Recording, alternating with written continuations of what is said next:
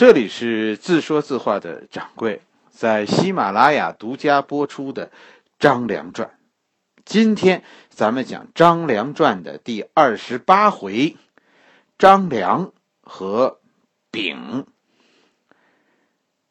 中国历史上对于国都的选择，其实是很有意思的一件事。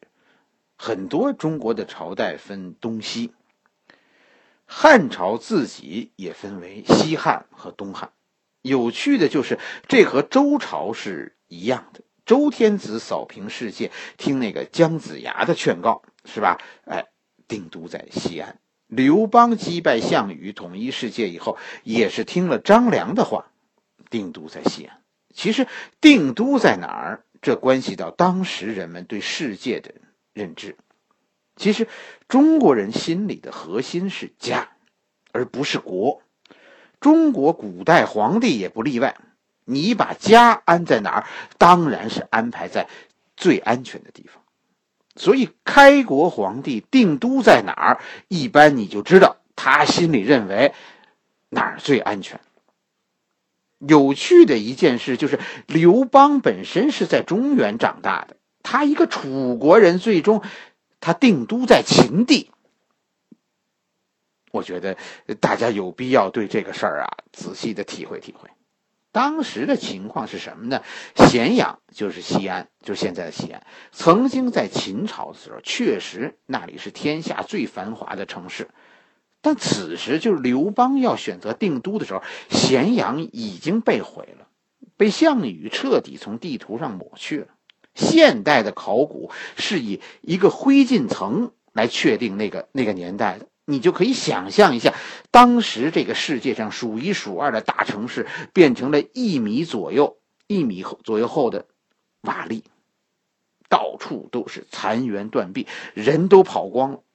这就是当时的咸阳、西安。刘邦定都在西安，是要做睡帐篷的准备的。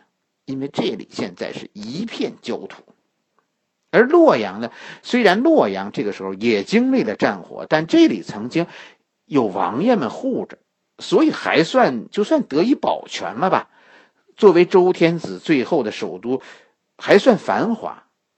另一个候选城市徐州是吧？就彭城，彭城这个时候已经打烂了，楚国就也找不出一个像样的城市了。其实洛阳是当时最体面的城市，而且洛阳当时四通八达，这是一个经济中心。特别是你想想，刘邦手下的士兵是秦人居多，但高级将领都来自山东六国的人，所以其实，在西安和洛阳之间，当时是不存在选择的，大家都认为定都洛阳顺理成章，除非。除非刘邦想的比别人多。第一个提出说定都西安的人叫娄敬，他就是后来开拓西域的那个刘敬，是吧？他后来被被刘邦赐姓刘，就是为了表彰他提出这个建都西安这件事。刘敬后来在历史上很有名，就是在他的建议下。汉朝开始用和亲的这个法儿同化匈奴人。西安这个地方其实很有趣，它和中原诸侯，我们以前讲这个《廉颇传》时候讲过秦国，是吧？它和中原诸侯隔着一道墙呢。中原诸侯要想造反，进不了皇帝家的院子。就西安这个地儿特别安全，但是凡事呢，说有一利就一定有一弊。你选择定都西安，是吧？对于中原诸侯来说，你很安全，但其实你是选择了和匈奴人做邻居。咱们为什么说选择西安，还是还是说在洛阳定都，关系到刘邦对天下的看法呢？整个西汉，我跟你说，以后就是因为刘邦定都西安，以后一直遭到匈奴人的骚扰。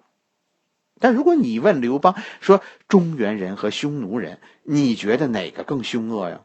刘邦定都西安就是回答：相比中原人，匈奴人要可爱一些。咱们家的老刘宁肯跟匈奴人做邻居，也要和汉人保持距离。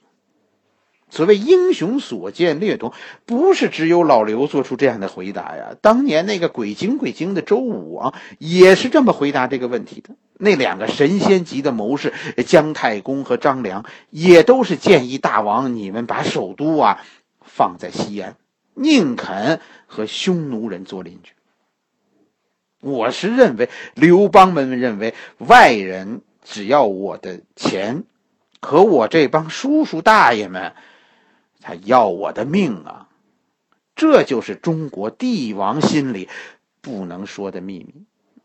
刘邦现在肯定是明白这个，但大臣们都不希望去西安，于是各怀心腹事。你说老刘能怎么办呢？说我说我一定要去西安，大家一定会问为什么呢？你你怎么和大家说这个事儿呢？有些道理啊，其实是真理，哼，但说不出口啊。娄敬就在这个时候，以一个退伍军人的身份，在亲戚的引荐下觐见皇帝，给皇帝建议说定都西安。刘邦，这个感谢呀！你不说我还真麻烦。既然你说了，那我就从谏如流，听你的。刘邦立刻就封官，还赐娄敬为刘敬，赐姓。这一幕，我始终觉得很滑稽。是吧？老刘是总算把娄敬盼来了。老刘娄敬算是刘邦心里的救命稻草。我们嘴里老说真理往往掌握在少数人手里，其实真理呀，往往等着被少数人说出来。娄敬自己可能也没有想到受到那样的尊敬。关键是你说出了领导不便于说的话。张良在听完娄敬的话，看到刘邦封娄敬以后，立刻就表示对刘敬、娄敬的看法的支持。娄敬是个粗人，但张良给娄敬的这个话找到了理论根据。咱们听听张良是怎么说的。关键问题还在于，咱们品品这个人。咱们再一次品品张良是个什么人。首先呢，张良就吓唬大家，是吧？洛阳这个地方啊不安全。虽然说啊说各个方向洛阳的各个方向都有关卡，但历史上洛阳出事儿很多。《史记》原文就是张良说：“洛阳四面受敌，你们啊住这儿住不踏实的。”第二点，张良跟大家说发展，是吧？洛阳这地方太小，四面啊不是山就是水，它没有发展空间。西安可是个好地方，原文是“金城千里，天府之国”，所以洛阳这个地方不如西安有发展。地理位置上，洛阳被限制住了，这个地方太小。这话我跟你说，话里有话。现在大家都没走。都跟着刘邦了，刘邦是恨不得你们立刻就散了，但大家不走啊，啥原因？等着封官呢，等着分地呢。张良的高明你明白了吗？洛阳这点地，你们分得过来吗？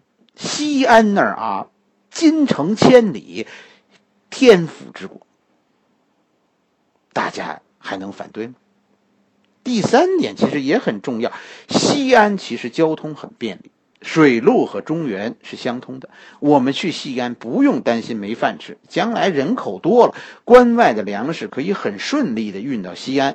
如果有一天打仗，西安的存粮就可以支援中原的战争，就是秦国的那个那个状态。是吧？你和秦国打，秦国的优势在哪？秦国的优势就是战争永远在你家院子里打，这多好。《史记》说，刘邦听完这些话，看大家不反对，当天刘邦就走了，去西安睡帐篷去了，生怕大家反对啊。《史记》这本书真的很好。你要是读多了，其实有时候很有意思，就写的很生动，是吧？刘邦君臣讨论定都，最后是个娄敬的建议被被刘邦采纳了。我我是不会穿越，我要是能穿越回去，我一定得去问问。哎，娄敬，你认识张良吗？我估计他们认识。刘邦为什么信任张良？是吧？张良明白刘邦在想什么。不止这一件，刘邦封官，是吧？张良因为没有上过战场，而且你看张良立的那些功劳啊，怎么说呢？咱们很多都是秘密战线的，说不出口的。所以大家当时都认为张良没有功劳，所以不该封他为大官。刘邦立刻就站出来表态：“张良比我都强，他有比我都强的地方，你们凭什么不服他？是吧？”刘邦给张良的评语就是：“运筹帷幄之中，决胜千里之外。”甚至刘邦说：“张良可以封爵三万户。”齐国范围内随便张良挑，这就是按照姜子牙那样封张良的，是吧？姜子牙后来就是被封在齐地嘛。张良最后是留侯，是吧？就和萧何是一个级别的。我认为留侯是个万户侯，就一万户的侯，侯爵里算是最大的。就你细品，张良身就是刘邦身边这几个人呐。就是当年跟着刘邦从沛县出来的这些人，没有一个争着当王的。你再看后来的结果，那些现在争着当王的，最终都不得好死。张良是个聪明人，对吗？开始的时候，刘邦要封张良来着，三万户，这几乎就是王，但张良拒绝了。张良多聪明！张良跟刘邦说：“说我的功劳大小啊，这其实不重要。我这个人懂得感恩，我呢，我很感恩大王对我的信任，所以我不要那些封地。您一定要封我呢，那那就封我个万户侯就成了，我就知足了。就把咱们相识的那个刘县，是吧？呃，封给我，咱们做个纪念。”《史记》中呢，就张良的传记就叫刘侯世家，这就是他的封爵。《史记》里还有一个有趣的故事，就是呃，从中我们能看出刘邦这个家不好当。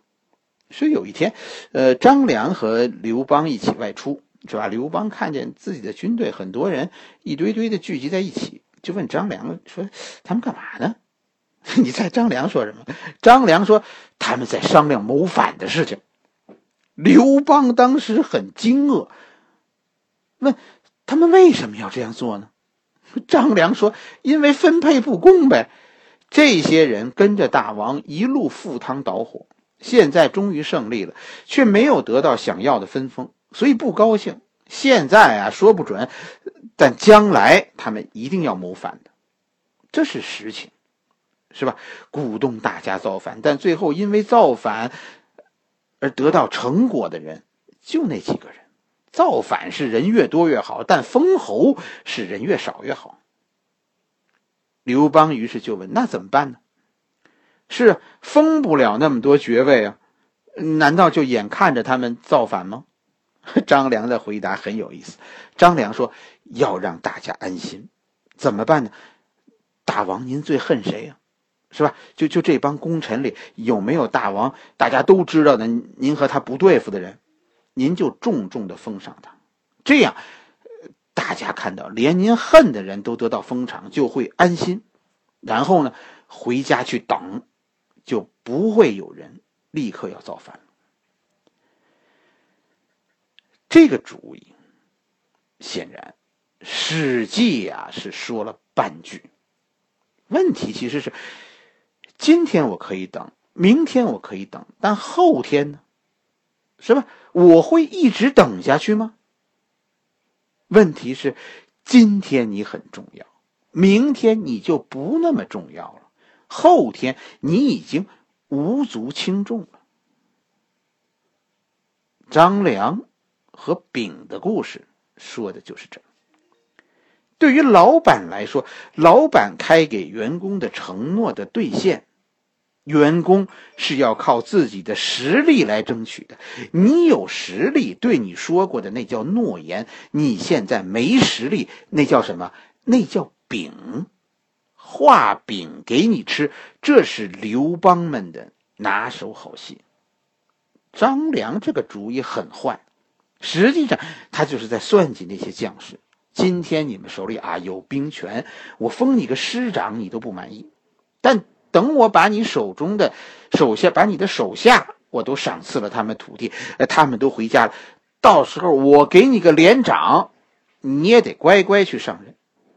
张良的主意就是告诉刘邦，现在大家都挑挑拣拣，你封爵绝对封不出公平，再更做不到说人人满意。所以你封一个你恨的人，让大家安心，安心去等。等的多的呢，等到末班车，你上还是不上，那由不得你了。《史记》中确实好多故事，其实都是这样。你看似不知所云，是吧？你封了自己恨的人，你就能让大家忘记当年你画的那个饼吗？《史记》表面上记录的就是这么个故事啊。实际上，张良劝刘邦封一个自己恨的人，让大家安心。有很多人生的经历，是吧？有了有了这些经历，你才会读到历史的时候有些感触。读到这儿，你会有会心的一笑。我去，老板给咱们画饼，原来两千多年前张良就给刘邦出过这样的主意。以后你就等着看，老板怎么把画给你的饼收回去。就那么几招。年底了，大权在握的亲们，我只想说一句话：折子上的那叫收入，其他的都叫饼。当你不知道如何比较大小大小的时候，你记着，落袋为安。是饼，听说很香，但吃到嘴里，其实很难。